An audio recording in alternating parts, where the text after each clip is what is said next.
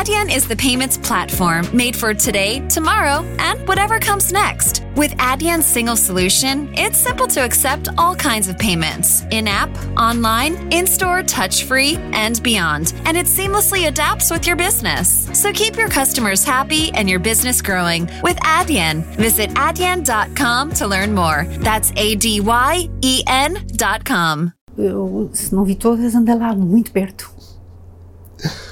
Andei lá muito perto. Foi muito divertido assistir. Ah, o projeto evoluiu, foi crescendo, foi mudando um bocadinho ah, as suas. aqueles que eram os objetivos iniciais que tu partilhaste comigo, não é? Que foi também o que deu nome ao, ao projeto e que depois uh, foi evoluindo para algo muito maior do que apenas o, o, o que, quando eu quiser e o consumo de conteúdos. Portanto, a panóplia de pessoas que tu, com quem tu falaste um, fez com que, e as perguntas que naturalmente surgem na conversa, quando um entrevistador tem verdadeira e real curiosidade sobre os assuntos que está a conversar, portanto, a conversa vai fluindo sem haver ali o espartilho, eu acho isso ótimo, sem haver o espartilho do, do tema. Ai, não, temos que ficar neste tema, temos que ficar neste tema. Não, tu foste suficientemente versátil e curioso para ir muito ao, ao encontro um, das, das das idiosincrasias dos teus convidados e assim pudeste uh, pegar naquilo que era um projeto muito interessante, mas num tema relativamente fechado e expandir. Uh, eu fartei de aprender com, com muitas das entrevistas que, que, que vi. Imagina eu que, que tenho que as ver duas vezes e três. E olha, hum, tu foste a primeira entrevistada. Eu, nós, nós, nós, em privado, eu digo-te sempre que tu, tu, és a madrinha do projeto e és, não é? Porque fazia todo sentido começar por ti, por várias razões. E eu, eu quando fui fazer, eu, eu não sabia, eu, sei, eu, tinha uma ideia, não é? Mas nem sequer tinha uma, um guião de entrevista como tenho agora, bem formatado. Se bem que muito flexível, depende certo. da especialidade da, da, da do, entrevista, do entrevistado e eu tenho essa flexibilidade para, para atualizar as perguntas e direcionar, depois até por onde a conversa nos leva. Mas o que é facto, vai fazer três anos, agora em outubro, e tu foste a primeira convidada, mas muitas das coisas que tu disseste continuam em. Tu, que tu disseste continuam muito epá, atuais, infelizmente, para algumas coisas. Eu, eu trabalhinho de casa, não é? Fui rever a, a minha entrevista e para além de falar muito com as mãos, que eu já que foi uma coisa que eu, que eu me apercebi quando vi pela primeira vez, ah, uma italiana a falar. Um, sim, havia ali algumas coisas que eu estava a dizer que iam acontecer e que aconteceram, pronto. Uh, alguns padrões que eu disse, ah, isto vai ser assim, isto provável que aconteça assim, e, e aconteceram, pronto. Mais as coisas que não entraram na entrevista, não é? Que não chegaram ao final cut e da conversa que nós tivemos, porque a conversa que nós tivemos foi muito mais longa do que a, do que a entrevista e eu suspeito que vai acontecer a mesma coisa aqui. Mas um, lembro-me de ter dito uma série de coisas, coisas assim um bocadinho mais acutilantes e que tu optaste por não incluir na, na no Final Cut, uh, que de facto aconteceram. Tinha a ver com o Nónio e essas coisas. Ah, Pronto. sim, sim. Um, de facto acabaram por, por acontecer. Um, e outras que, sendo verdadeiras e reais e factuais e faziam sentido na altura, hoje já estão desatualizadas, não é? Porque três anos nesta, nesta indústria são, uh, são várias gerações de, de, tecnologia, de dispositivos, de tendências, de, enfim. Uh, portanto, é uma entrevista que, um, em algumas coisas, envelheceu bem, noutras nem por isso. Mas, mas é nem por isso, porque, porque a entrevista não tem data. Claro, mas eu tenho que pôr, pronto, ok, agora porque, vou ter que pôr. Porque que pôr. alguém que vai ver aquilo hoje não sabe quando é que aquilo foi gravado e diz, fulano é um imbecil, então isto não, isto há, há pelo menos um ano que isto já não é assim, mas a entrevista tem três anos. Mas é isso, mas é isso que eu te vou que eu, que eu, te, que eu estava a pensar agora. Depende de, de, de, do layer de literacia que as pessoas têm. Há coisas que para muita gente aquilo que tu disseste e que os primeiros convidados sim, é, sim, é sim. novidade ainda, não é? A parte, olha, eu, eu tive a ver, também tô- tive a ouvir antes de estarmos aqui a conversar e estava- estavas a falar do, do hum, net neutrality. Sim. Já foi. Mas nem toda a gente sabe o que é que é net neutrality, não é? Sim, não, não, não sabem e, e, sobretudo porque muitos dos agentes a quem não interessa a net neutrality não estão interessados em que as pessoas saibam o que é a net neutrality ou a neutralidade da rede. Pronto. Os operadores não lhes interessa que se saiba, os agentes políticos, a indústria intermediária do direito de autor, enfim, essa gente toda, ah, os grandes produtores de conteúdos, não é? Os Netflix e os HBOs da vida, ahm, os ISPs. Portanto, é natural que a grande maioria das pessoas que não está ah, ligada a este meio não saiba o que é net neutrality. À velocidade a que a informação hoje nos é despejada, porque a informação não é fornecida, é despejada. Uma pessoa anda ali a ver que, disto tudo que nos estão a despejar em cima, o que é que eu vou apanhar? E, e há tanta informação disfarçada de ah, novelas e disfarçada de conteúdo mais lúdico e vice-versa, conteúdo mais lúdico disfarçado de, de informação, que as pessoas têm muita dificuldade em perceber o- que é que querem agarrar e para quê. Ah, em cima disso, não vão estar preocupadas também com coisas que desconhecem por completo. Não é? De tipo, net neutrality, eu não sei o que é isto. Open source, ah, eu não sei o que é isto. Tum. Ah, algoritmos, epá, isso o algoritmo é, o algoritmo agora tem umas costas larguíssimas, qualquer coisa que, que aconteça, ah, isso é o algoritmo. Ah, ligas para um operador a queixar-te que o- não consegues fazer qualquer coisa online, ah, não, isso é o algoritmo. Epá, e há Pessoas tanto- que não fazem ideia do nossa vida é gerida por algoritmos, mas é, mas é, é natural que as pessoas não saibam porque o sistema não está preparado para que as pessoas saibam, para, não está preparado para formar as pessoas, não está preparado para as educar e por isso é que tens aqueles fenómenos de- da desinformação, das fake news, das, hum, das pessoas que caem em logros porque seguem um link, não é? O phishing. O phishing existe por causa da iliteracia. E o que é que nós estamos a fazer para combater a iliteracia? O que é que nós estamos a fazer nas escolas, junto dos, dos alunos e dos professores? Mais depressa cai num phishing um professor do que um aluno, enfim, dependendo da idade do aluno. O que é que nós estamos a fazer nas escolas? Porque não é na universidade que estas coisas se, se ensinam. Estas coisas ensinam-se é ensino básico. Sim, ensino básico, que é quando as criancinhas começam a ter acesso à internet. Explicar-lhes o beabá a elas e aos pais que também não sabem e aos professores. Eu não vejo nada a ser feito no sentido de Mas, mas, mas isso é uma, não é uma luta, mas é uma discussão que, que eu tenho tido com muita gente, que é um tema que me interessa, que é a educação, e não há, epá, acho que mudança ou é 0,000 muito pouco, ou então é muito próximo de nada. Porque uma coisa é despejar hardware nas salas, outra coisa é fazer com que os miúdos tenham alguns hard skills para mexer em programas, mas outra coisa é o mindset e pensar o digital como, como um todo e, e- e preparar estes miúdos para pensá-los um bocadinho. E não só os miúdos. Os, Sim, os professores são os veículos, não é? Se o professor não sabe distinguir um. Se o professor não sabe mandar um mail, e há muitos professores que não sabem mandar um mail, e eu não me estou a referir à mecânica do coisa de, pôr um, um endereço de mail no destinatário, não estou a referir-me a isso, porque carregar nos botões, mal ou bem, a coisa lá vai andando, não é? Mas não sabe distinguir um CC de um BCC e manda aquilo para Todos os encarregados de educação da escola X, vai tudo em CC. Siga. Vai tudo. Do ponto de vista da privacidade, do ponto de vista da segurança, não sabe, não, não, não sabe que não pode escrever em maiúsculas, ou que não deve, pelo menos. O, conceito de netiquette é uma coisa que se perdeu no tempo. Pois. Não.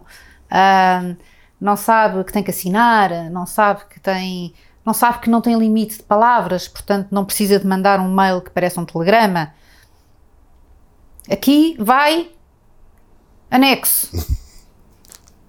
Não, pode-se fazer de outra maneira. Uh, claro que eu estou a exagerar e claro que, sobretudo depois do, do estímulo, na realidade foi um pontapé no rabo, do ponto de vista da tecnologia, um, uh, o confinamento e a Covid-19, que veio obrigar a que muitas pessoas, não apenas professores, não apenas alunos, não apenas. muita gente, de repente, teve que se familiarizar com uma série de ferramentas, com uma série de uh, competências, uh, teve que adquirir à força competências que antes uh, não tinha. Um, portanto, não podem ser só desvantagens. A vantagem da Covid-19 foi que obrigou uhum muitas pessoas a fazerem um esforço de aquisição de competências que eu acho que de outra forma não, não, não teriam, não teriam feito. Houve um reskill, houve um reskill de, de, de ferramentas digitais, não é? uma, reaprendizagem ou uma aprendizagem. Dos uma aprendizagem, uma aprendizagem grande. Os professores, eu acho que o esforço, isto falando genericamente, não é? Pronto, mas há sempre casos de pessoas que já sabiam e sempre casos de pessoas que nunca vão saber, independentemente da quantidade de pandemias que, que, que, que lhes apareça pela frente. Uh, genericamente, o esforço que os professores fizeram no sentido de um, conseguir acompanhar, de conseguir estar lá para os alunos, de conseguir uh, de conseguirem superar-se e ultrapassar obstáculos uh, pessoais uh, e de competências muito grandes foi, foi absolutamente extraordinário. Por acaso não estava à espera de que, que é óbvio que há muito espaço para melhorar ainda, mas eu não achei que, que fosse tão que fosse ser tão tão interessante. Eu, eu achei que criou depois novos problemas. São os problemas 2.0 porque não foram porque não foram se calhar hum, feitas criadas as condições para que houvesse uma uma evolução mais natural e mais lenta. São os dores de crescimento. Então houve um crescimento muito rápido e o crescimento muito rápido causa alguns problemas. E a minha filha, que estava, quem, que estava agora já, já está de férias, que estava a ter aulas de, em, em, home office, aulas à distância, ou como é que eles chamam, de repente disse-me assim, olha, eu, te, eu tenho que responder a e-mails por, via e-mail pessoal, e-mail via e-mail da escola, Uh, depois tenho outro canal que é o Teams, depois tenho o Zoom, e depois tenho a plataforma da escola não sei quê, depois tenho o Google Students, portanto, porque deram esta liberdade aos professores. Mas depois os professores, epá, perde-se muita energia quando os miúdos têm que ir a sete sítios diferentes para, para resolver se calhar um trabalho de casa que era facilmente Os próprios professores tiveram de pôr a uso muitos recursos pessoais e nem sempre foram os recursos ideais, nem sempre foram os recursos mais seguros, nem sempre foram os recursos mais privados. Uh, são as dores de crescimento. Uh, numa próxima oportunidade já estarão mais bem preparados, já, porque eu acho que muito daquilo que nós aprendemos, aprendemos porque fazemos e erramos. Claro. E nós aprendemos com os erros. E, e eu acho que este terceiro período, não é? Que foi o, o um bocadinho do segundo e depois todo o terceiro período que foi feito em. Tem aquilo, eles deram um nome. Eh, Telescola, pronto. Não, não foi, não foi. Eram os presenciais e os. Não interessa. Tudo o que foi feito via digital Uh, tem espaço para melhorar, mas no cômputo geral eu acho que os professores se adaptaram, pelo menos adaptaram-se melhor do que aquilo que eu estava à espera que se adaptassem.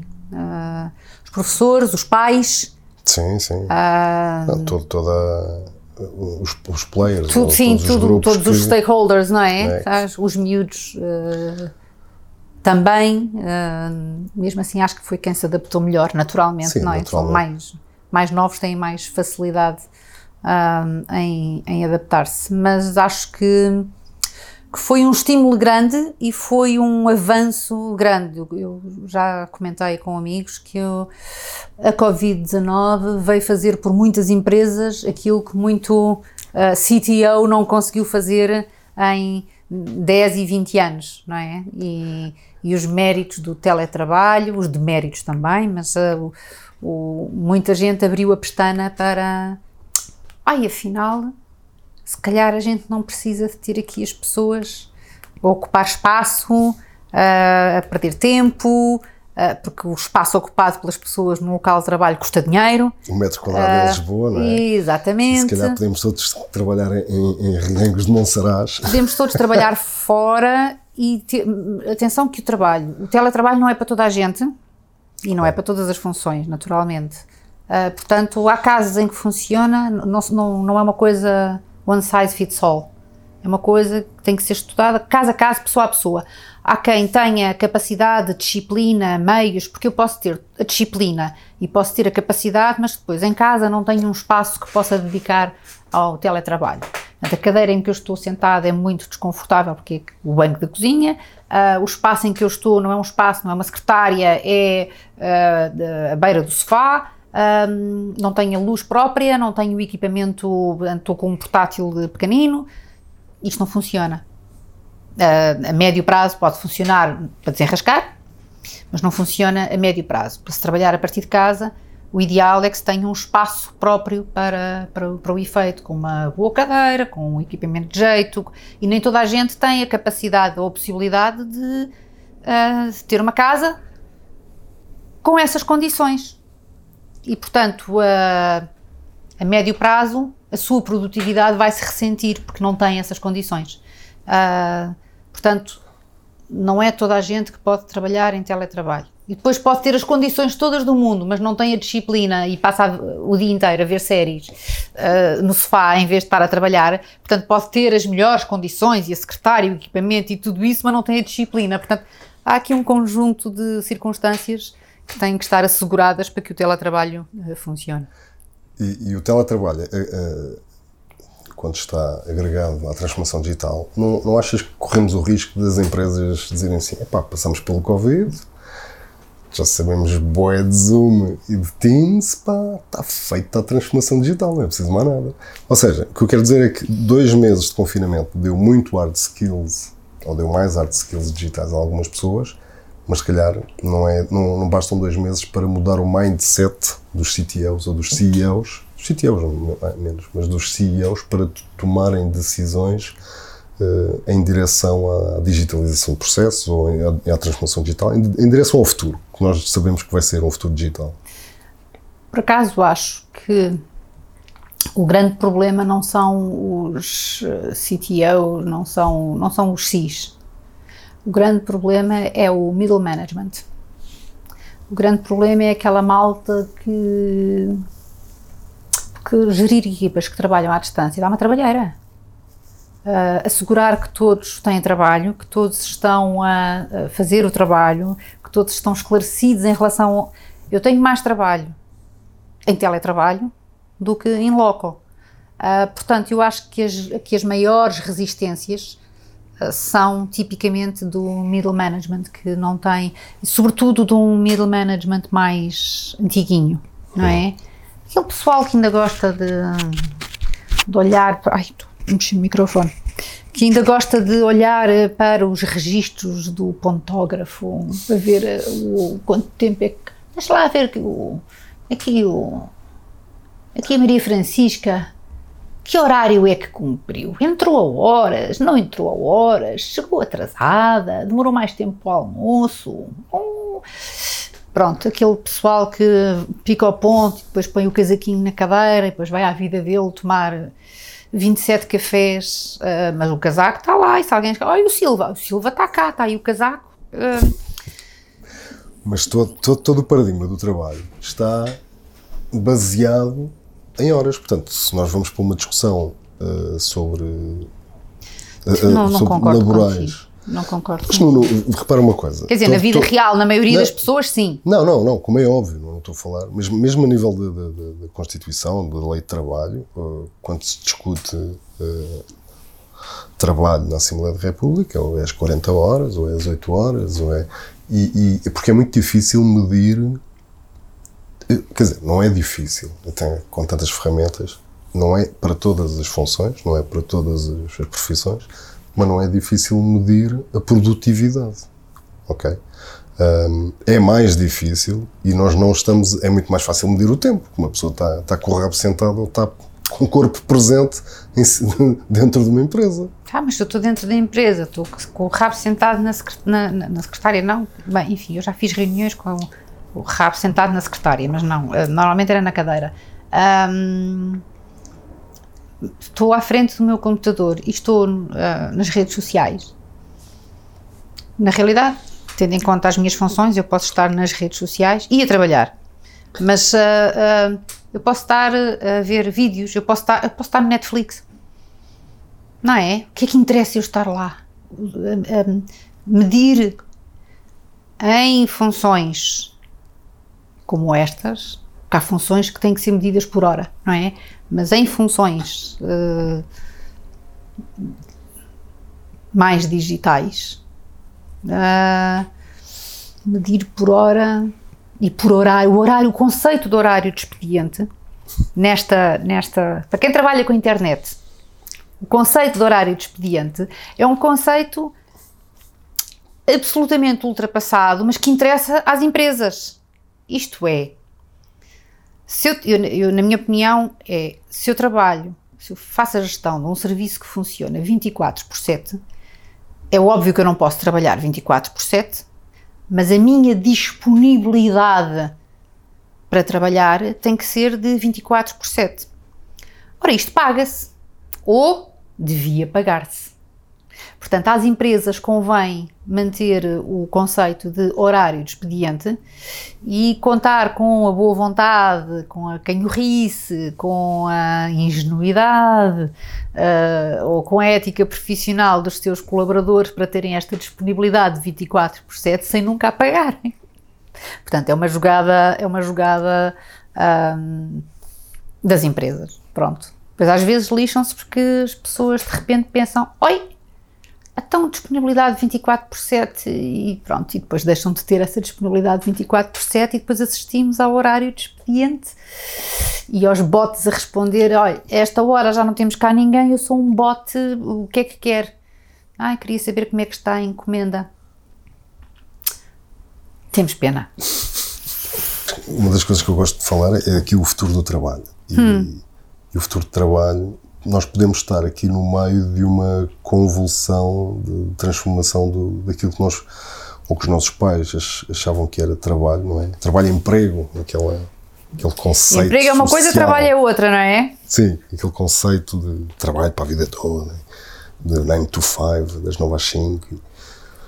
E, um, e uma filosofia de trabalho que já começámos, já demos um primeiro passo de home office, não é? Trabalhar em casa remotamente If you want to build more sustainable eating habits, Noom Weight can help. Our program uses psychology to help you better understand your relationships with food and empower you with the practical knowledge and skills that you need to build long lasting habits and behaviors.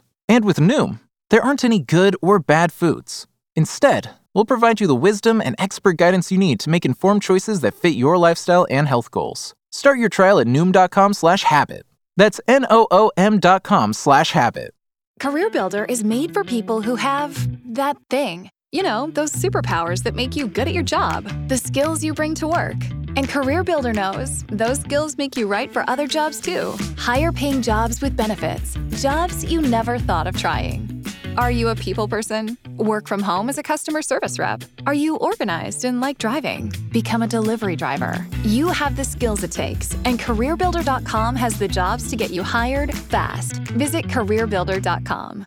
E podemos dar outros passos relativamente a horários flexíveis, à questão do fim de semana, que sempre me fez uma questão, uma confusão tremenda, porque é, é, é meramente uma, um, um dogma judaico-cristão, não é? Da, da, não é obrigar as pessoas a trabalhar o fim de semana, atenção, é dar a possibilidade das pessoas escolherem não folgar ao fim de semana, porque aí abria o leque de, sei lá, desde o trânsito até. Ah, não abria muito, não é? Tu tens as escolas. Sim, mas as escolas, as escolas e as escolas, ser, sim, sim. a organização quando social. Há, a forma como a tua sociedade está organizada, não é? As escolas determinam muito do ritmo do resto da sociedade certo? Quando as escolas estão de férias, notas diferenças no trânsito, certo? Portanto, essa coisa de um, horário on demand, uh, penso que ainda estamos muito, muito, muito, muito longe. Uh, ainda, uh, mas o futuro do trabalho, um, o, as, as, novas gerações também encaram o trabalho de maneira diferente, não é? Eu, por acaso, tive uma mãe com uma profissão uh, muito à frente, não é? Uh, porque nos anos 70, ser-se publicitária já era muito à frente, uh, sobretudo para uma mulher. portanto, nunca tive essa ideia do. Na, na, minha família, o emprego do 9 to 5, o emprego para a vida, era, foi na geração dos meus avós, não na geração dos meus pais. Um, a minha mãe mudou várias vezes de emprego ao longo da vida, uh, mudou várias vezes de empregador. É? O trabalho dela foi sempre o mesmo, ela era copy, mais tarde diretora criativa e depois diretora da agência. Um, o meu pai também mudou várias vezes de empregador, portanto eu sempre fui nessa perspectiva um bocadinho à frente das minhas colegas, porque aquilo a que eu estava habituada na minha família era diferente. Eu já mudei várias vezes de empregador, até mudei de área de atividade, um, mas sempre estive em Portugal embora tenha trabalhado com o estrangeiro, sempre baseada em, em Portugal. A miudagem, o meu filho, a geração dos uh, 20 anos, que tem neste momento 20 anos, quando procuram perspectivas profissionais, já não se limitam geograficamente como nós. Isto é, para mim seria impensável, quando iniciei a minha vida profissional, um, procurar trabalho fora de Portugal. Uh, o meu filho hoje não tem essas limitações e nem sequer se resume à Europa. Uh, ele, por acaso, gostava de ir, desgraçado, quer ir para longe, um, mas já não existem essas fronteiras. E com a digitalização e a transformação digital, até vai ser possível, e em alguns casos já é, eu tenho pessoas que já funcionam dessa forma, trabalhar em Portugal para empregadores estrangeiros. Ficam com os fusos um bocado trocados, mas acontece. Uh, e isto faz algum sentido para quem, um, para quem é empregador estrangeiro, porque existem em Portugal competências boas e baratas. Não achas também que o paradigma de, destes novos miúdos é uh, da nossa geração para, para trás? Nós, nós somos definidos por perguntávamos o que é que tu és, não é? Ou sou arquiteto, ou sou médico, não sei o quê. Estes miúdos acho que não estão tão agarrados ao que é que tu és enquanto profissão e eu sou uma pessoa que pode, posso ser mais do que a minha profissão. E, e também há reskills e Sim. mudança de, de há mais, mais flexibilidade de mudança de. São mais inteligentes do que nós. Uh, embora exista uma maior fluidez entre o que é trabalho, do que é hobby, do que é vida pessoal, do que é vida uh, profissional, está tudo mais misturado.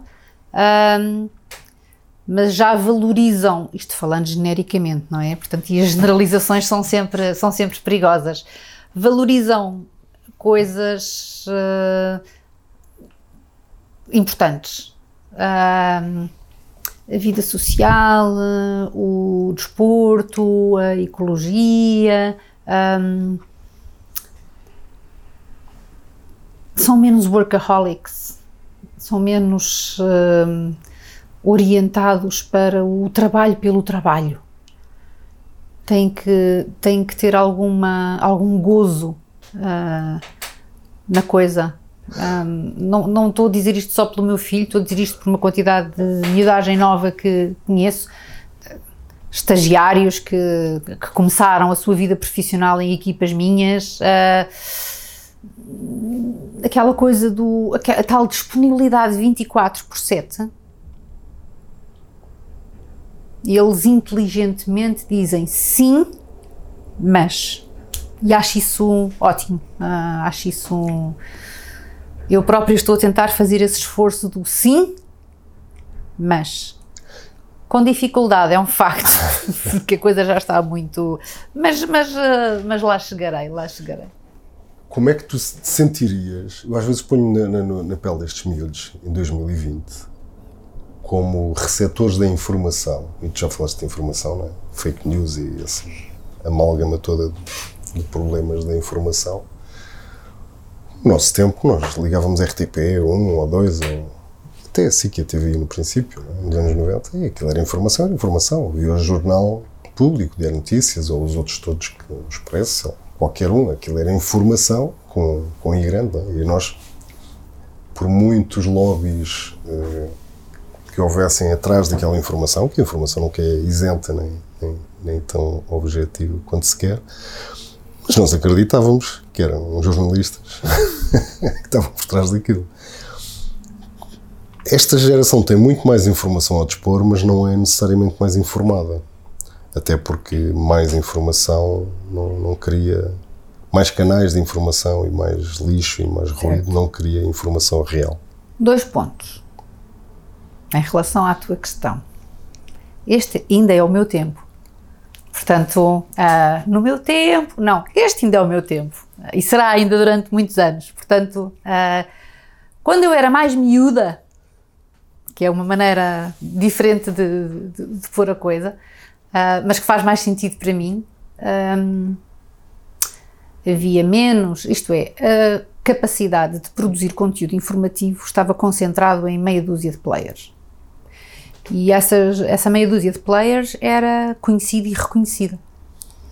Uh, já havia pasquins, já havia. Uh, mas a dimensão e a capacidade que tinham de uh, propagar-se era reduzida, não é? Tal e qual sempre existiu.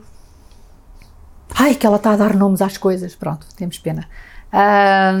Não é? Portanto, já havia desinformação, já havia. já havia clickbait, já, já havia isso tudo. Só que não havia internet. Portanto, a capacidade que esses, uh, que esses palermas tinham de se disseminar e de, um, de propagar aquilo que diziam era muito reduzida. Hoje em dia, com a internet, e com um modelo de negócio do jornalismo assente em papel e em publicidade completamente uh, desatualizado e a morrer, sem que haja na indústria uh, ninguém com capacidade para perceber, sobretudo em Portugal, como é que se dá a volta à coisa. Uh, e numa época em que qualquer pessoa com um computador ou um telemóvel e um acesso à internet é produtor de conteúdos. Muitas vezes os órgãos de comunicação social tradicionais fazem, adotam metodologias que são tiros nos seus próprios pés. Uh, clickbait é, um, é uma dessas metodologias, ou ir atrás do tráfego uh, e, portanto, fazer notícias ou explorar temas uh, que sabem à partida que vão uh, dar mais cliques ou mais visualizações ou mais interações. Um, isto vai dar à conversa do algoritmo que nós estávamos a, a ter em off. uma cada vez maior ausência de fronteiras entre o que é conteúdo informativo e conteúdo lúdico. Não é? Tu não sabes se de repente uh, se, aquilo, se aquilo que te estás a ver é uma reportagem uh, meramente informativa ou se é conteúdo uh, meramente lúdico. As, as, fronteiras deixaram de existir. Um, uma ERC uh, muito pouco vigorosa e muito pouco interessada em fazer cumprir aquilo, a sua missão. Um sindicato de jornalistas também muito perdido. Os jornalistas, cada, os jornalistas propriamente ditos, que são pessoas como nós e que precisam de pagar as contas uh, e estão completamente, cada vez mais mal pagos e completamente reféns de uma série de coisas que não controlam e muitas vezes aquela coisa do o que é importante na notícia e o que, o como, o quando, epá, não. E portanto é natural que a qualidade da informação se tenha vindo a deteriorar. E as pessoas cada vez menos usam os órgãos de comunicação social tradicionais como fonte primária de informação. Eu há anos que não uso, anos, que não uso qualquer órgão de comunicação social tradicional para me manter informada, um, sobretudo em atualidade. E, e, sabes o que é que me choca? É que isto que eu vou dizer em, em inglês, porque, porque, tem que ser, é, é corrente, não é? É o fact-checking que não nunca se falou de fact-checking no jornalismo porque era uma coisa intrínseca ao próprio jornalismo. Certo. De repente houve um spin-off do fact-checking e agora temos um polígrafo a fazer. É pá, polígrafo é marketing, não é? Vá. Sim, mas temos de ter, temos de ter um polígrafo para não, não fazer fact-checking com, com a SIC e dizer, ah não, esta, esta notícia é verdadeira. Mas isto, isto não era jornalismo. Era. De antes, no nosso tempo, ou quando nós éramos mais novos, isto era jornalismo. Não, olha, eu, eu tive uma conversa muito interessante sobre isso com a Ruth Sousa Vasco, que é uh, responsável pelo SAP 24. Um, e, e ela estava como convidada numa, numa conferência uh, que falava precisamente sobre desinformação e sobre fake news, e ela dizia: fake news é uma coisa que não existe. E é verdade, fake news não existe, porque se é notícia, não é fake. O, o próprio termo fake news colide completamente com a noção de jornalismo. Por isso é que eu, ao termo fake news, prefiro o de desinformação. Um, mas quando esta desinformação um, ela própria é veiculada por órgãos de comunicação social tradicionais, não é? Uh, que querem, uh, querem explorar o algoritmo, querem explorar uh, os medos, os receios e a ignorância das suas, da sua audiência. Depois tu tens coisas que não são bem assim. A grande maioria das pessoas só lê os títulos das coisas e, eventualmente, o subtítulo, ler a notícia toda. Isso é coisa de antigamente. Um, portanto, as, as, as, os editores têm que pôr cada vez mais informação, ou informação mais catchy, em num menor número de palavras. E o resultado disso é o clickbait. E é a, ascensão de órgãos de comunicação social que hum, gerem muito bem, eu, eu, eu, tenho que ter aqui algum cuidado com as palavras, que, que, sabem muito bem trabalhar esta forma dúbia de uh, fazer as coisas, em que as coisas não sendo completamente mentira, assim, há ali a verdade, já, verdade já não é o que era. E, e as redações de hoje são administradas, ou as direções que antes eram jornalistas, eh, foram, substituídos, foram substituídas por gestores, ok? Isto não havia nenhum mal se, não, se o próprio jornalismo não atravessasse aqui uma, uma crise existencial de modelo de negócio. Uh, o que leva os gestores... Não é o jornalismo que atravessa uma crise de modelo de negócio. Sim, é, é, não é? é Porque venda, eu acho que há muito espaço para o jornalismo. Claro, claro. É... A, venda, a, venda, do bom jornalismo, a, a criação de um modelo de negócio que, que funcione 2020 de, para a frente, em que o gestor tem que meter um estagiário que são, pertencem à geração dos 700 euros, tem que escrever três 700? notícias. Uh, isso já é muito bem pago. 700 euros Sim. sempre está à frente. Mas eles têm que fazer um vídeo, um áudio, três textos, um panete e, uma, e umas fotografias em verticais para os Insta Stories e têm que voltar para a mas, mas há uh, órgãos de comunicação social que estão a experimentar modelos uh, inovadores, que estão a. Eu não estou a dizer que têm a solução, porque eu acho que não há uma solução, há um conjunto de. Uh, isto é tudo muito rápido. A solução de hoje não é necessariamente a solução da amanhã. Uh, por exemplo, The Guardian tem aquele modelo de subscrição se a pessoa quiser subscrever, não é? Eu leio uma notícia do The Guardian e cá em baixo vejo, olha, já que leu a notícia, quer eh, contribuir com algum ou quer uh, subscrever durante, quer ser um patron um bocadinho mais uh, simpático ou...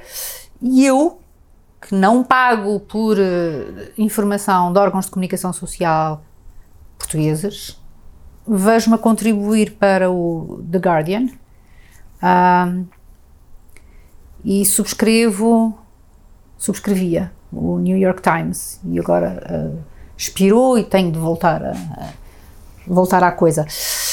E, e, não me vejo a fazer isso com. Não, mentira. Há um órgão de comunicação social português que eu apoio e que, que é a Fumaça. Fumaça. A fumaça. É isso que eu ia dizer. É isso que a eu ia fumaça. dizer. Sim. Mas a fumaça é. A fumaça é diferente. É, é muito interessante. Uh, eu não sei se este modelo. Eu gostava muito que sim, mas não sei se este modelo só por si tem. Mas lá está. Não sei se tem pernas para andar, mas lá está. Estão a fazer a experiência. Uhum. Uh, do ponto de vista dos conteúdos, o resultado é excelente. Ele tem muita qualidade. Eu nem sempre adoro uh, os temas escolhidos. Alguns adoro, mas outros nem tanto. É como tudo na vida, não é? Faz parte. Um, mas são sempre trabalhados com profundidade, com responsabilidade, com ética, que são valores que eu já não vejo tanto nos órgãos de comunicação social mais tradicionais. A fumaça Sim. comunica comigo, comigo e com os outros todos, que não é especial para mim, via WhatsApp. Que outro órgão de comunicação social é que comunica com os seus leitores via WhatsApp e sem ser uma coisa intrusiva ou uh, com, com, com aquele cheiro a mofo do passado, não é? Do caro leitor. Que a vontade que eu tenho é não sou leitor, sou leitora. Não, é num, num, num tom formal, mas descontraído, à vontade, sem ser à vontadinha, e, e eu não vejo, não vejo que possa haver essa possibilidade um, em órgãos de comunicação social mais tradicionais. Que, lá está que tem o middle management muito. Uh, no caso dos órgãos de comunicação social, não é só o middle management, é também, são também os, os, os CTOs, que é o, aqueles barões instalados que já devem uns anos à cova e que estão a arrastar consigo o futuro desta, desta atividade, porque não percebem, não percebem o digital, não percebem eh, como tirar partido disto. São os senhores que querem processar a Google ou que querem. Epá, o, que, o, que é o, que é, o que é que se faz quando tu tens à frente de uma empresa de comunicação um gajo que não percebe a internet e que não percebe como é que a internet funciona e que contrata e eu sei disto por, por, por, com conhecimento de causa, pessoas que lhe dizem que sim, sim, que ele tem razão e que não lhe explicam como é que isto funciona e que não tentam pensar uh, de que forma é que se pode ser um órgão de comunicação social do século XXI e de que forma é que se pode tirar partido do que existe.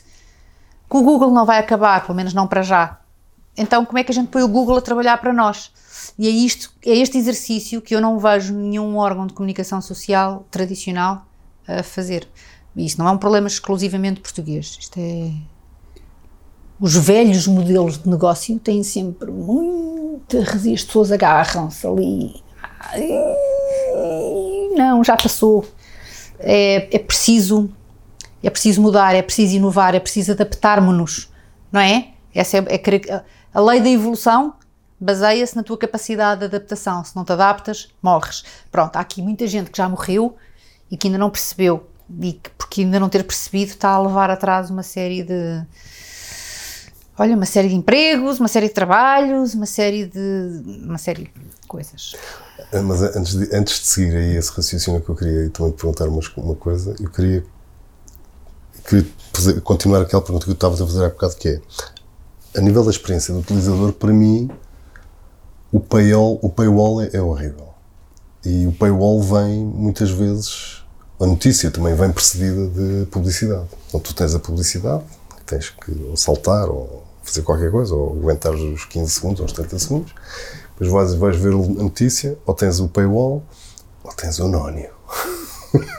O Nónio já morreu, não é? Quer dizer, ainda falta alguém carregar no botão final, mas o Nónio, Mas o, tal como eu disse há três anos, não tinha a menor hipótese de alguma vez vingar. Estava feito, estava mal feito, estava mal pensado, estava pensado precisamente por estas pessoas que são contratadas pelos eh, CTOs, pelos eh, CEOs que, que não percebem nada do digital, do digital e que, consequentemente, contratam pessoas para fazerem uma coisa que, que não faz sentido. Um, isso depois também nos leva àquela conversa de o que é que os chefes querem das suas equipas. E na realidade, tu- todos os chefes te dizem: não, não, aquilo que eu gosto é alguém que me confronte e que, e que traga ideias novas e que me, eh, que me desafie. Não, não, aquilo que os chefes querem é alguém que lhes faça assim e que lhes dê o mínimo trabalho possível. Pronto, portanto, contratam essas pessoas e essas pessoas fazem aquilo que lhes mandam e aquilo que lhes mandam está mal. Ah, portanto, qualquer pessoa um bocadinho mais atenta, há três anos já sabia que o nónio não ia funcionar. Eu não sei se esta parte da minha entrevista de há três anos se entrou e se ficou. Foi? eu Pronto. ouvi, eu ouvi há Ah, bocado. Eu ouvi há bocado. eu sabia, eu, é, porque era, mas não é porque eu seja iluminada, que até posso ser, mas não neste caso. É, qualquer pessoa mais atenta sabia que não ia funcionar.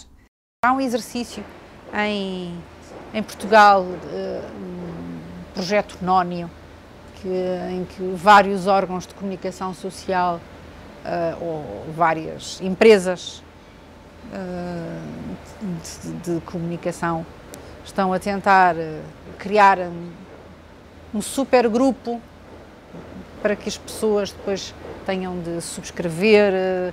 Há um caminho a ser feito, uma tentativa, eu acho que não vai funcionar, ahm, no sentido de tornar eh, as notícias em Portugal rentáveis diretamente. Não vai acontecer, na minha opinião. O modelo de paywall se for bem, porque depende um bocadinho, por exemplo, o Financial Times. O Financial Times nunca teve conteúdos abertos. Nunca. Portanto, nunca ah, abastardaram a coisa ah, e sempre disseram: querem acesso aos nossos conteúdos, é como na versão em papel. Pagam. Há uma subscrição, podemos fazer promoções, podemos coisas, mas. ahm, e quando tu não abres uma coisa e a tens sempre fechada, hum, crias as condições para valorizar o teu conteúdo. Quando abres ao mundo, querer fechar a seguir num movimento que contraria todo o resto do mundo é muito difícil. Não vai acontecer. Ou melhor, acontece, mas apenas e só se o teu conteúdo tiver uma qualidade e tiver uma diferenciação absolutamente extraordinária. E tu hoje em dia, para te diferenciares, não competes só na, na maioria dos temas, não competes só com o- as barreiras geográficas deixaram de existir, não é? O público não compete só com o DN, ou o DN agora, enfim, pronto, desde que saiu a Ferreira Fernandes e Catarina, não é? Pronto, ah, mas ah, o público não compete só com o Jornal de Notícias, que são campeonatos diferentes até. Ah, um, um diário nacional não compete com outro diário nacional. Ah, compete com uma amálgama de fornecedores de informação mundiais, excepto no que diz respeito à atualidade nacional e à atualidade local, não é? O resto, há muito pouca coisa para a qual eu precise de órgãos de comunicação social portugueses. Eu, eu com o Guardian e com o New York Times, ahm, às vezes um bocadinho de CNN, ah, de Fox, A gente às vezes tem, faz parte, não é? Para não ficarmos numa bolha do tipo, não, isto não pode ser verdade, deixa lá ver. E afinal é. Um, mas, mas eu não preciso. É, é muito raro eu precisar de, de. E quando tu não tens nenhum argumento que te diferencie de toda a outra oferta, como é que raio uma paywall vai funcionar? Nem sequer é só pelo incómodo de. Não é? Porque tu podias ter um cartão de carregamento de. Vou carregar aqui 5 euros porque isto. MyMail, não é? Vale a pena. Quer dizer, não vale a pena, mas sou obrigada. Pronto. Mas uh, podias ter ali um cartão de. Uh, sim, vou gastar. Uh, 50 cêntimos, vou gastar. A única forma que os órgãos de comunicação social têm de se diferenciar e de cobrar pelos seus conteúdos não é nas notícias, é na opinião. Eu pago por opinião. Mas, mas não achas, por exemplo, que isto agora passando para a informação, quando vem, quando é televisionada, eu, eu apanho, ou seja, o que eles fazem uma curadoria de, de, das notícias, portanto, eles têm que fazer uma curadoria, uma escolha, um alinhamento, seja o que for, de, das notícias que estão acontecendo em Portugal, no mundo, das várias áreas, saúde, política, política internacional, economia, etc. Desporto. Desporto. Oh, é isso que eu queria chegar. É isso aí onde, onde eu ia chegar. E depois tu de repente tens. Bem, na realidade não é desporto, é futebol. Pronto, sim. Mas, mas quando tu tens uh, o Covid a acontecer uh, no meio de uma, de uma Black Lives Matter em que a América estava a arder e, e os George Floyd, etc., de repente eu, eu abro um canal de televisão e a primeira notícia é que o Benfica tinha, tinha ganho, ganho o, o Rio Ave, não sei. Ou seja, isto, é, isto para mim é uma. É, vamos usar outro clube, porque Pronto. naturalmente uma notícia sobre o Benfica é uma notícia de muito interesse vá, nacional. Mas eu, para mim, para mim eu, eu, fico, eu fico ofendido. Para mim, epá, Obviamente. Eu, quando ligo um, um, uma televisão para, para, receber notícias e de repente. Epá, eu, eu tive 19 anos no meio do futebol, já me bastaram, não, não quero mais. Não, mas sabes o que é? É que sobretudo em, eh, durante pandemia e recolhimento, tu não havia mais nada a não ser Covid, Covid, Covid, Covid, depois uh, Black Lives Matter, and they do. Uh, mas era sempre tudo muito pesadão, certo? Portanto, estava tudo maluco para se conseguir no meio desta desta tragédia toda noticiosa, em que tu ligavas as notícias e pá, começavas-te a sentir mal e tinhas ataques de ansiedade e aquilo. Ah, tudo quando fugisse desse espectro, e lá está, aí o entretenimento teve, tem muita importância, não é? Os Big Brothers e, e por aí. Ah, para dar às pessoas um bocadinho de, de, de, de, algo que fosse diferente e que permitisse aligeirar um bocadinho uh, o tom com que se estava a falar das coisas.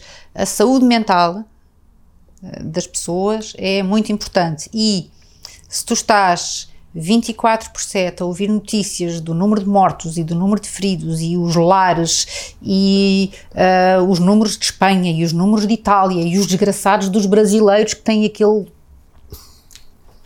paspalho a, a, desfazer o Brasil. As, as televisões orientam-se pela audiência e, portanto, querem dar as notícias que geram audiência e não as notícias que o editor acha que deviam ser dadas. E é aí que crias este ciclo vicioso não é? Por exemplo, a RTP2 uh, eh, tem, a melhor, na minha opinião, a melhor informação nacional. Porque não é histérica. Morreu! Não, não, é, é comedida, é um, isenta tanto quanto é possível notícias dadas por pessoas. As pessoas não são isentas. Podem tentar essa isenção, mas não são, não é? hum, é feita, lá está, é equilibrada, é, e no entanto, a informação da RTP2 não é líder de audiências. Nem a RTP2, for that matter. Mas, e no entanto, portanto, é, é por isso é que eu acho importante que haja de facto um, um canal de, de, de televisão uh, do Estado, ou não é do Estado, é uh, público. Mas tu tocaste aí num tema que, que, tem tudo a ver também com a qualidade, que está diretamente ligado à qualidade do jornalismo e da informação, que é a publicidade.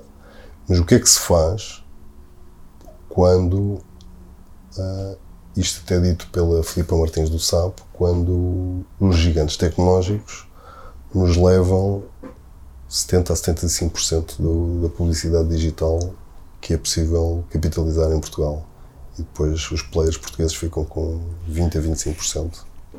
Os gigantes tecnológicos uh, levam a publicidade porque têm audiência, não é? E não estamos a falar de, de se houver conteúdos de jeito, ou se se souber usar os gigantes tecnológicos a nosso favor, uh, em vez de se tentar combatê-los ou de se tentar lançar produtos e serviços uh, concorrentes, porque o que é português é que é bom. Não, nem sempre. Às vezes sim, outras vezes não, não é? Um, se calhar há formas mais inteligentes de se fazer a coisa em vez de se tentar concorrer com os gigantes uh, tecnológicos. Sobretudo quando nós não somos um gigante tecnológico, nem mesmo no nosso país, quanto mais. Mas, mas... Eu não tenho a solução uh, total, eu, eu acho é que há formas mais inteligentes de se viver no século XXI com as ferramentas que temos à nossa disposição no século XXI. Mas isso vem outra vez, vamos outra vez parar à iliteracia digital, que pelos vistos não está assim tão diferente de há três anos, quando fiz a primeira entrevista. Não, não está, e não está porque nada é feito para combater essa, iliteracia digital, não é? Isto é, nas escolas. O que é que se faz nas escolas para? Nada. O meu filho teve aquelas coisas de, das. No, no, no secundário. TIC. Sim. o meu filho tem computador dele, não é mexe no meu computador, é tem computador dele e não me estou a referir àqueles computadores do Toys R Us. Computador, com um sistema operativo, com coisa, desde os 5 anos. E quando chegou a TIC, o professor, que era super simpático, tentou ensinar-lhe a mexer num browser. Pá. Não é com, não é com este tipo de programas. Uh, lá, mas pronto, o meu filho também era um caso atípico não é? Um, mas tu tens os professores de TIC a querer ensinar aos miúdos como é que se mexe em Word. Word e Excel. E os miúdos, aquilo que querem aprender é editar vídeo porque querem fazer eh, YouTube ou porque querem fazer TikTok ou porque. E é uma linguagem, é uma linguagem muito diferente. Muito, muito diferente. Os miúdos, em vez. Os miúdos, os miúdos, quando querem aprender alguma coisa, não perguntam ao professor, perguntam ao YouTube. Hoje, hoje estava-me a contar que num dos, um, um teste de TIC era em papel, não é? Com os cabeçalhos de um programa qualquer, e eles tinham que preencher. O que, é que era? Este é o botão do bold, este é o botão do itálico. isto é uma seca para um miúdo, isto não é TIC, não é? Não, isto não é TIC. eu não tenho nada contra o Word e Excel, estava a dizer hoje, a falar por causa da, da mesma questão. Mas há tanta coisa, há um espectro tão grande. De coisas interessantes. De coisas interessantes Nada contra o Word e Excel, mas, é? Pá, mas Sim, não mas, vamos, não, mas não é isso não é que três, se deve aprender. Não é, não é três anos a dar o Word e Excel. Eu entrevistei aqui uma miúda de 17 anos, acho que até te disse para tu ver. E a miúda disse assim: houve um, um, um professor meu de TIC que me que, que, quis ensinar durante uma semana, a matéria durante uma semana inteira foi as transições do PowerPoint. Todas, de A a Z. Eu acho que as minhas aulas de TIC eram. Então, professor dizia: Ah, façam um PowerPoint sobre animais. E nós íamos à internet, pesquisávamos animais, punhamos uma fotografia, depois punha, fazíamos copy-paste da Wikipédia, punhamos, pronto, uh, copiávamos, um, e depois diziam: Agora vou-vos ensinar a fazer uma transição. Um, pronto, então vocês carregam aqui, e agora, se vocês carregarem aqui, depois quando mudarem de slide, isto vai abrir, e depois quando. Mas fizerem este, isto. Eles não sabiam sequer o que é que haviam de nos ensinar porque estava tudo tão explícito e nós também uh, já temos uma componente tão. Nós somos muito mais intuiti intuitivos na internet do que os adultos, muito mais. Claro que se eu carregar ali vai aparecer as coisas em negrito, obviamente, então, mas está ali a dizer negrito. Como é que, como é que não conseguem? que é tão, é tão básico. Um, mas pronto, eu percebo, nós, nós já nascemos com isso, os adultos não. E estar um adulto a ensinar-nos coisas que ele não sabe, é estranho. E o que acontecia era que nós acabávamos de fazer dois slides e o professor achava que tínhamos feito imenso. E nós não tínhamos feito imenso, não tínhamos feito nada para nós, nós tínhamos feito aquilo em dois segundos, aquilo que nós tínhamos acabado de fazer ali. E pronto, e o professor achava que era, aquilo era maravilhoso, que nós tínhamos feito imenso e que somos super tecnológicos. E tínhamos cinco no final do período, porque conseguimos mudar slides com uma transição. Os miúdos não querem aprender isso porque isso não tem interesse nenhum para eles. Um, nem para eles, nem para ninguém. Não é? Por exemplo, Excel. O Excel é uma ferramenta interessante, mas para a maioria das pessoas ela não é necessária. Um, usar o Excel como calculadora. Epá, não é preciso. O Excel é, é uma muito interessante ferramenta de gestão, de acompanhamento de gestão, de, de, mas não é precisa para a maioria das pessoas. PowerPoint ou o Keynote, é? diversificando aqui ferramentas semelhantes de sistemas operativos diferentes. Um, também não, se alguém quiser seguir design, se alguém quiser seguir um, comunicação, como fazer uma boa apresentação é uma competência importante. Uh, eu sei fazer apresentações em PowerPoint e em Keynote e tive que gastar algum tempo a aprender. E não sei, não, não, não tiro o máximo partido de nenhuma das aplicações. Mas consigo fazer apresentações interessantes e com transições, lá está, pronto. Mas não precisei de ter aulas sobre isto. Uh, claro que para um uso mais um heavy user, uh, se calhar ter formação faz sentido, mas isso é lá mais à frente. Não é nos miúdos de escolaridade obrigatória, não é até o 12 ano Sobretudo porque isso não lhes serve para nada, para fazerem o quê? Para fazerem umas apresentações mais giras para os professores? Os miúdos já conseguem fazer isso sem formação absolutamente nenhuma, portanto, não é por aí. Uh, que lhes deem soft skills, isto é, a capacidade de distinguir, identificar fontes, perceber o que é que é um site satírico, do que é que é um site manipulador, do que é que é um site informativo, do que é que é um site de entretenimento, uh, perceberem que uh, esta história dos influencers uh, é uma indústria. e como em todas as indústrias tem bons agentes e maus agentes e que a grande maioria das pessoas não diz a verdade ou embeleza os factos. E entramos outra vez no algoritmo que se veio a perceber que o Instagram, foi uma notícia que saiu agora, privilegia a nudez uh, em, em, detrimento de outros, de outros, de outros, conteúdos. De outros conteúdos. Porque nudez, calma. Não é nudez. Claro. Vá. Não é, não é nudez. É uma nudez que assim assim. Vá. Porque se tiver um mamilo, não pode ser. Não, não. Se tiver um mamilo feminino, pois. não pode. Masculino, sim. Não há problema nenhum. Mas um mamilo. Uh, sim, os algoritmos privilegiam os conteúdos que sabem à partida que vão uh, mais interação com a audiência. E esses. E sexo. É sexo. Sexo é sempre. É, é o que faz. Uh, é o que faz andar a internet. Uh, do ponto de vista técnico, isto é verdade, do ponto de vista tecnológico, muita tecnologia, sobretudo na distribuição de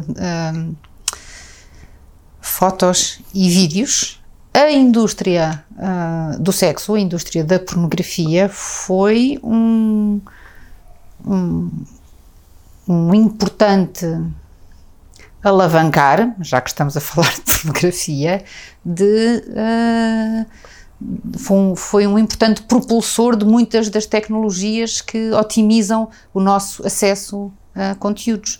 A gente hoje tem o YouTube e, e com ferramentas de compressão de imagem que permitem que a gente. Porque os senhores da pornografia precisavam de entregar os conteúdos às suas audiências. Pornografia e jogo são duas grandes forças motrizes da tecnologia uh, no digital. Fora do digital, não sei, mas uh, suponho que eventualmente também. E agora a indústria militar também, não é? De, desde alguns tempos também. Principalmente na, na, na tech, na tech, tech e high-tech, a indústria militar vai pôr muita, muita novidade no, no mercado. Passa, a indústria do, militar do uh, sempre, sempre foi não se pode esquecer que a internet começou por aí, não é? A ARPANET era um projeto militar. Uh, a academia e a indústria da guerra, ou militar, tenho amigos militares que se vão tirar ao ar por eu estar a misturar estas duas coisas, uh, são propulsores, sim, são, uh, porque estão sempre à procura, estão sempre a investigar uh, não têm limites orçamentais, não é? Tal como tal como a pornografia, não é? Como a indústria do sexo, um, não tem uh, há dinheiro e onde há dinheiro há investigação e onde há investigação há descoberta. Mas partindo do pressuposto que, que o jornalismo não está como poderia estar a nível de qualidade, uh, o ensino também não. Uh, como é que nós vamos ter, e, e, até o Harari já diz que estamos numa fase da pós-verdade, não é? Era da pós-verdade. Como é que nós vamos ter eleitores informados e formados e educados para votar? Eu não digo, já não digo para votar, para não votar em coisas estranhas. Não sei mas gostava muito de participar na, na identificação das ferramentas que nos permitem olhar para o digital e para a comunicação digital e para a forma como o conteúdo é gerado, gerido e disseminado, um, para perceber, para explorar caminhos. Um, eu sei que fiz a minha parte uh, e, e eduquei o meu filho com as competências e as ferramentas técnicas e, eventualmente, espero eu, com algum sentido crítico que lhe permita um, fazer uma leitura aproximada da realidade. Um, mas temos que ser nós a fazer pressão sobre uh, o Estado, no sentido do Estado educar, investir na educação das pessoas, porque pessoas esclarecidas votam de forma esclarecida. Pessoas esclarecidas votam, o que já é um bom, já é meio caminho andado. Um, e pessoas esclarecidas, e eu não estou a dizer que as pessoas têm todas que votar no mesmo sítio, ou não, é olhar olhar para a, a atualidade, olhar para aquilo que lhes é dado conseguirem distinguir o trigo do joio e votar de acordo com as suas uh, convicções e não só votar, participar uh, sem ser através do voto. Tens mais formas de votar para além de ir lá pôr o, o votozinho na urna, não é? Por exemplo, eu voto muito com a minha carteira. Há sítios onde eu não compro. Há sítios onde eu deixei de comprar. E há sítios onde eu ativamente escolho gastar o meu dinheiro. A forma como tu gastas o teu dinheiro é um ato político, é uma escolha. É, é, são sinais que tu estás a dar, quer não comprando, quer comprando. Eu, no meu caso, para além de ser com a carteira, também escrevo no blog: olhem, meus senhores, deixei de vos comprar porque isto. Muitas vezes escrevo às empresas a dizer: olhem, nesta nossa interação eu comprei-vos isto e vocês fizeram isto assado, frito e cozido. Eu acho que vocês podem melhorar se fizerem em vez disto, isto, porque isto tratou-me mal. Vejam lá isso. Portanto, tento contribuir também dessa, dessa forma. Eu odeio que me tratem por caro cliente, porque eu não sou caro cliente. Caro cliente ou estimado cliente são duas coisas que me colidem com o sistema nervoso. Pronto. Ah, portanto, é, há várias formas de participação, não é? E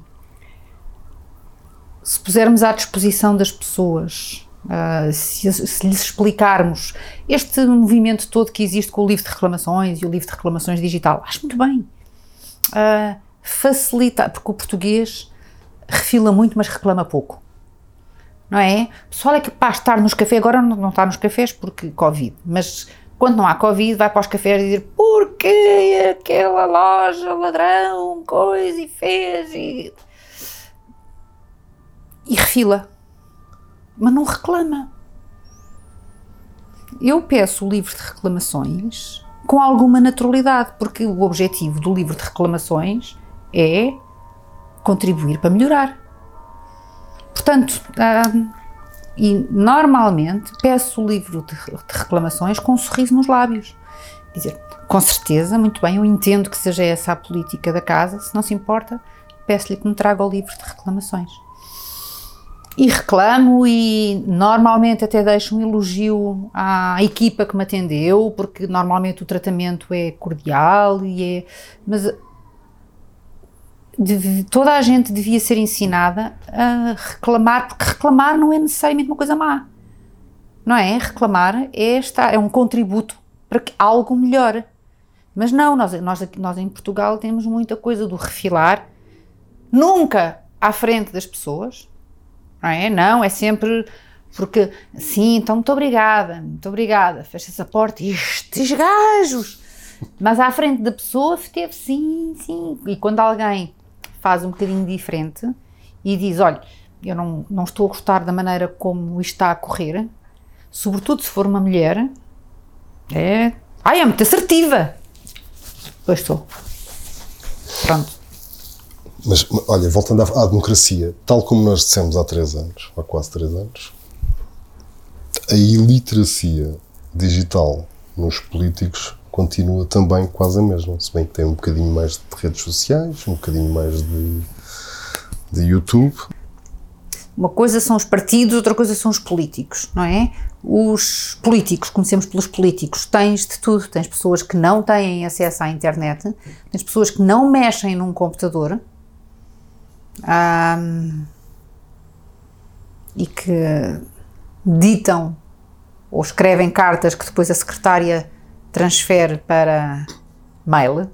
Tens um dos políticos mais conhecidos da nossa vida uh, atual. É, é, uma pessoa que, que, que, tem esta prática. Mas também tem muito a ver com a idade, não é? Uh, estamos a falar de uma pessoa com mais de 70 anos uh, é natural. Uh, é natural que não tenha havido uma, uma adoção plena de todo o potencial uh, do digital. nos políticos mais novos já é diferente. Já tens mais. depois tens aqueles, aqueles que continuam a ser mais velhos, mas que querem parecer mais modernaços e então vão para o Twitter, não é? E só fazem disparates. uh, bloqueiam pessoas, não têm, não têm a menor capacidade de encaixe. para um político que está no Twitter. Uh, eu não estou a dizer que eles têm que aceitar má educação, não estou a dizer que têm que aceitar agressão, não, não. Mas dentro da civilidade se só pelo simples facto de não te agradar aquilo que aquela pessoa está a dizer, bloqueá-la. É? Gabriela Canavilhas faz isso. Quando alguém, quando não gosta de coisa, ela bloqueia. Não é essa, isso é não saber estar nas redes sociais, não é? É não saber uh, gerir. Por exemplo, e para me manter dentro do mesmo partido, que é para não me chatearem com ai, porque tu gostas mais deste, gostas mais daquele. Não. Edith Estrela. Edith Estrela, uma máquina. Está muito bem no Twitter, responde. Se às vezes alguém é mais ela, mantendo, mantendo o seu estilo, mantendo uma coerência, também responde de forma mais uh, assertiva. Um, portanto, há, calhar não tem a ver com idade, se calhar tem mesmo a ver com capacidade, tem a ver com intelecto, tem a ver com. Um, tem a ver com idade mental, eventualmente. Ma maturidade, será, não é? Será, maturidade. é, maturidade. Não sei, quer dizer. Maturidade emocional, principalmente. Maturidade tu, digital, vá, sim, pronto. Tu, tu há bocado estávamos a falar em off da, daquela lei que o governo, e em parte bem, uh, está, está a preparar ou vais-me explicar depois? Eu não te consigo explicar muito mais do que aquilo que eu sei, que é muito pouco, que foi aquilo que foi divulgado. Pronto, é muito, é muito cedo, mas, mas é o social listening para evitar discursos de ódio, ok? Isso entra em várias frentes e tem muitas discussões filosóficas, éticas. Uh, privacidade. De privacidade, de, de liberdade de expressão. Pé na porta. Sim. Foi anunciado pela Ministra Mariana Vieira da Silva que o governo está a desenvolver um projeto que pretende monitorizar o discurso do ódio para perceber de onde é que ele vem e de que forma é que se dissemina. E neste momento, à data de hoje, é só isto que se sabe. Ah, como tu dizes, ah, isto, só isto, não é? Isto é tudo muito vago. E, e, pode ter várias leituras. Pode ter a leitura do faz todo o sentido, ah, que olhemos ah, o discurso do ódio no digital, é? que olhemos para as redes sociais e que tentemos perceber uh, o discurso do ódio é crime. Está previsto na lei portuguesa e, e, e é crime. Pronto. E hoje em dia, se eu, se eu vir um, algo online que eu acho que é discurso do ódio, eu posso apresentar queixa, ou posso mandar para o Ministério Público, para o Ministério Público investigar e fazer o seu trabalhinho. Portanto, uh,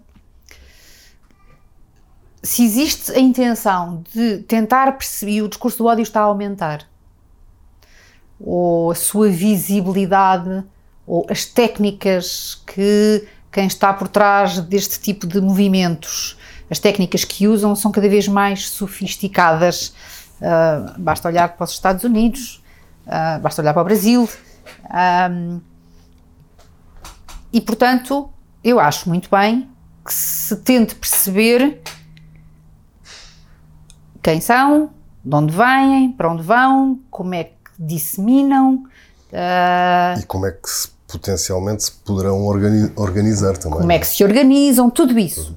E, em havendo crime, que se vá atrás. Sim. Mas isto, dá, dá, isto assim, em teoria, parece-me bem. Pois na prática, como ainda não se sabe uh, o que é que vai ser feito, como é que vai ser feito, por quem é que vai ser feito, com que meios. Uh, eu também percebo que este é o tipo de coisa acerca do qual não se pode divulgar todo o detalhe, porque isso é entregar o ouro ao bandido, não é? Mas, uh, mas há aqui espaço também para que se faça muito disparate do ponto de vista da intrusão, do ponto de vista do, do um, do abuso de poder, do ponto de vista de, de, da privacidade, uh, do ponto de vista de, da perseguição uh, consoante aquilo que a pessoa pensa, isso são tudo maus princípios, não é? E muitas, pode não ser essa a intenção desta iniciativa, e estou em crer que não é, uh, mas isto pode ser um abrir.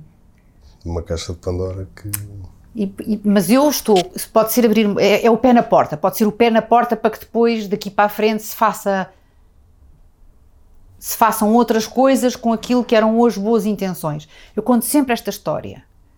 Em um bocadinho antes de ter, uh, ter começado a Segunda Guerra Mundial, o census holandês perguntou a todos os holandeses, porque precisava de perceber se, do ponto de vista das, uh, dos locais de culto, se estava a servir bem as suas populações. E então a todos os holandeses perguntou qual era a sua religião. E os holandeses, e, e a intenção era esta: era tentar perceber se faltavam igrejas, mesquitas, uh, whatever. Um, e os holandeses responderam. E quando em plena Segunda Guerra Mundial os alemães entram por ali adentro uh, à cata dos judeus, uh, bastou-lhes consultar aquela informação e para saber exatamente onde é que eles moravam. Por isso é que de todos os países do mundo, a Holanda é aquela que tem percentualmente a maior taxa de uh, judeus mortos pelo regime nazi. Uh, precisamente porque a informação recolhida licitamente e com muito boas intenções estava ali disponível para ser usada uh, com, meio, com objetivos menos, uh, menos interessantes. Por isso é que quando me dizem, ah, quem não deve não teme, uh. Esse, e esse discurso, o privado é político. Daqui a três anos quero estar aqui a falar contigo de, de, de várias coisas, mas. De que a literacia decresceu, de que a iliteracia decresceu imenso, de que os nossos professores são muito à frente, que aquela geração de CEOs de, de, do antigamente. do antigamente já morreram de facto todos e que já foram substituídos por pessoas mais à frente, que deixou de haver tanto discurso do ódio, que já não existem tantas. Uh, tanta desinformação porque se conseguiu combater isso e porque as pessoas se tornaram mais uh, esclarecidas. Gostava muito de ter essa conversa. Não, mas é, é que. Isto... nem precisa de ser daqui a três anos, pode ser daqui a seis meses, não importava nada. Exatamente. Não, esta, esta, esta conversa do digital puxa, acaba por, por trazer outros temas sociais que são tão importantes, porque o digital é só uma ferramenta e uma tecnologia que reflete, que reflete em todas as, as, verticais de, uma sociedade. E a complexidade é? da, da, da, da, espécie humana, do, do, animal humano, como diz o horário. Mas como é que tu vês, partindo, partindo aqui do princípio da transformação digital ou do, da, da grande revolução tecnológica, o que é que tu prevês para um futuro breve, que não, não te vou ter, pôr aqui uma bola, não te vou pôr aqui uma bola de cristal, não, mas coisas que sejam minimamente previsíveis, não é? Sei lá, democracia nos Estados Unidos e no Brasil e na Europa, uh, a problemática da, da, da cibersegurança, privacidade, uh, avanços na, na, educação, esse tipo de coisas que. Do, do ponto de vista. O que é que tu gostavas. Eu sei o que é que tu gostavas que acontecesse, que é muito parecido, de certeza, que é aquilo que eu gostava que acontecece. Mas o que é que tu achas possível para pior ou para melhor entre cada, entre cada vertical que nós estivemos aqui a falar daqui a. Pá, lá, eu acho que previsões a dois anos já é uma loucura.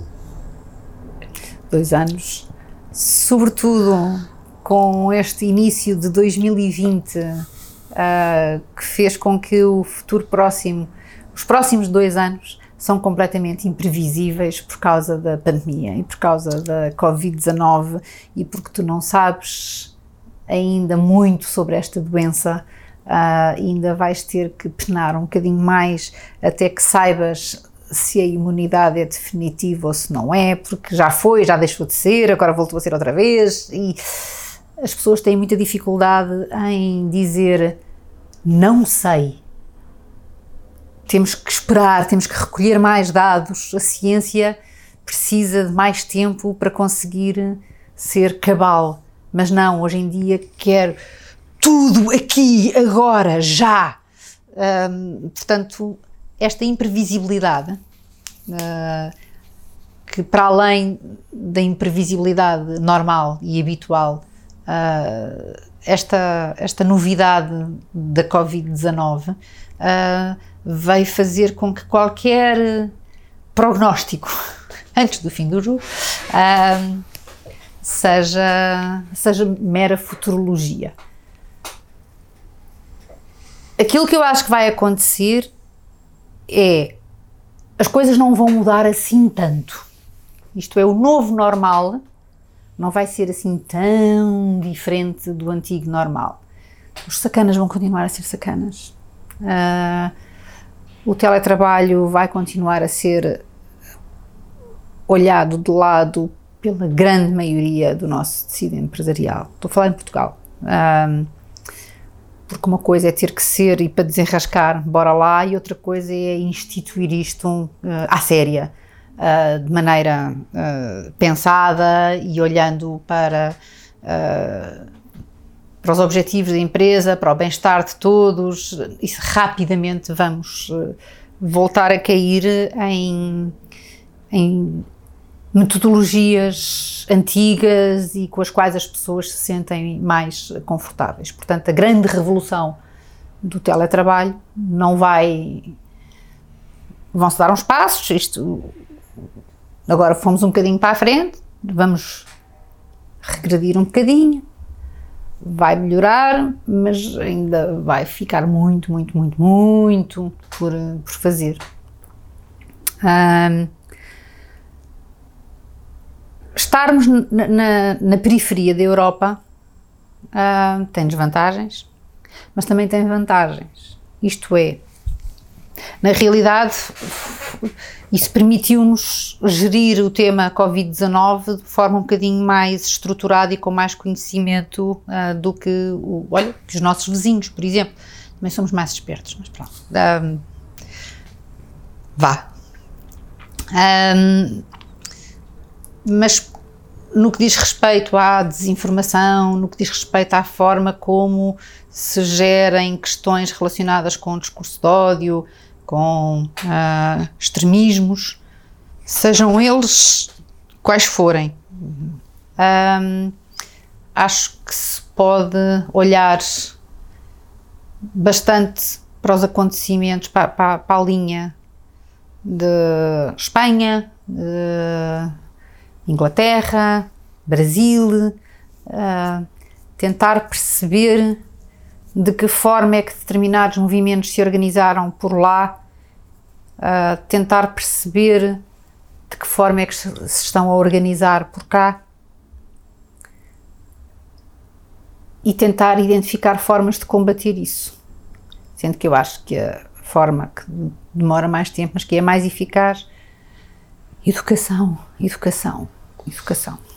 Mas a transformação na educação não vai andar tão depressa, nem a legislação, que é um tema também que me interessa, com, do que a revolução tecnológica, não é? A velocidade da revolução e da transformação digital, da revolução tecnológica é tão rápida que a legislação vai sempre atrás e transformar a máquina toda do, do sistema educativo é, é tipo mover uma montanha. É, mas é a única hipótese. É... Há umas gerações que a gente tem que olhar e pensar, ok, vocês são uns casos perdidos, portanto, esquecer e, e investir muito na, na educação dos, dos, de, quem, de quem ainda anda na escola e, consequentemente, dos professores e de muitos políticos também que, que precisavam de um bocadinho de banho de realidade para perceberem que, que estão a gerir a vida de pessoas com acesso a meios muito diferentes daqueles que eles têm. É? Eu gostava que durante um mês por ano muito, muitas pessoas, políticos, CTOs, pessoas vivessem no, nos pés de alguém que ganha um ordenado mínimo. Pronto, vá. Um mês. Uh, uma semana. Pronto, eu já ficava satisfeita com uma semana. Uma semanita por ano e tu deixas de lado as mordomias todas e tudo, vais viver ali para um quartinho alugado em Chelas e toma lá 200 euros. E agora desenrasca-te e calça os teus filhos, veste os teus filhos, que são 27, ah, na escola, vai trabalhar, põe comida na mesa. Bora! Às vezes aquilo que faz falta às pessoas, e eu vejo isso por mim também, é um certo banho de realidade para poder. Ah, nós temos que nos conseguir pôr no lugar do outro. É empatia, não é? É Pronto. tão fácil. Ah, e, e às vezes, para nos conseguirmos pôr no lugar do outro, temos que estar muito próximos do lugar onde está o outro, não é? Tu só consegues, ou melhor, não é só consegues, mas tens muito mais facilidade em perceber uma pessoa que está com uma depressão, se já lá passaste, ou se alguém próximo de ti já lá passou ou tu tens mais facilidade em perceber alguém que está desesperado porque perdeu o emprego, porque tu também já estiveste nessa situação. Ah, portanto, se todos nós estivéssemos disponíveis para sacrificarmos uma parte do nosso tempo para nos pormos para nos pormos realmente nos, nos, nos sapatos de outra pessoa, não é? Na vida de outra pessoa. Ai, os ciganos, os ciganos. Bora lá. E o contrário também é verdade. Uh, isto é, não é só. Isto é uma via de dois sentidos. É bidirecional. É bidirecional, embora haja uma bidirecionalidade que não é. Que não é que não se pode fazer, não é? O privilégio branco masculino é o privilégio branco masculino e não há como como conseguir que um homem uh, branco consiga de facto e realmente pôr-se no lugar de um, uma mulher. Pronto, nem, nem, vou mais longe, já nem vou para um, um homem negro ou uma mulher negra. Ah, há coisas que tu não consegues uh, experimentar, mas há coisas que consegues. E essa, essa experiência seria benéfica para todos for o Marcelo Rebelo de Sousa a viver num quarto em Chelas durante uma semana com 200 euros, vá. E quem diz Marcelo Rebelo de Sousa diz o António Costa, diz uh, uh, Catarina Martins, Jerónimo de Sousa.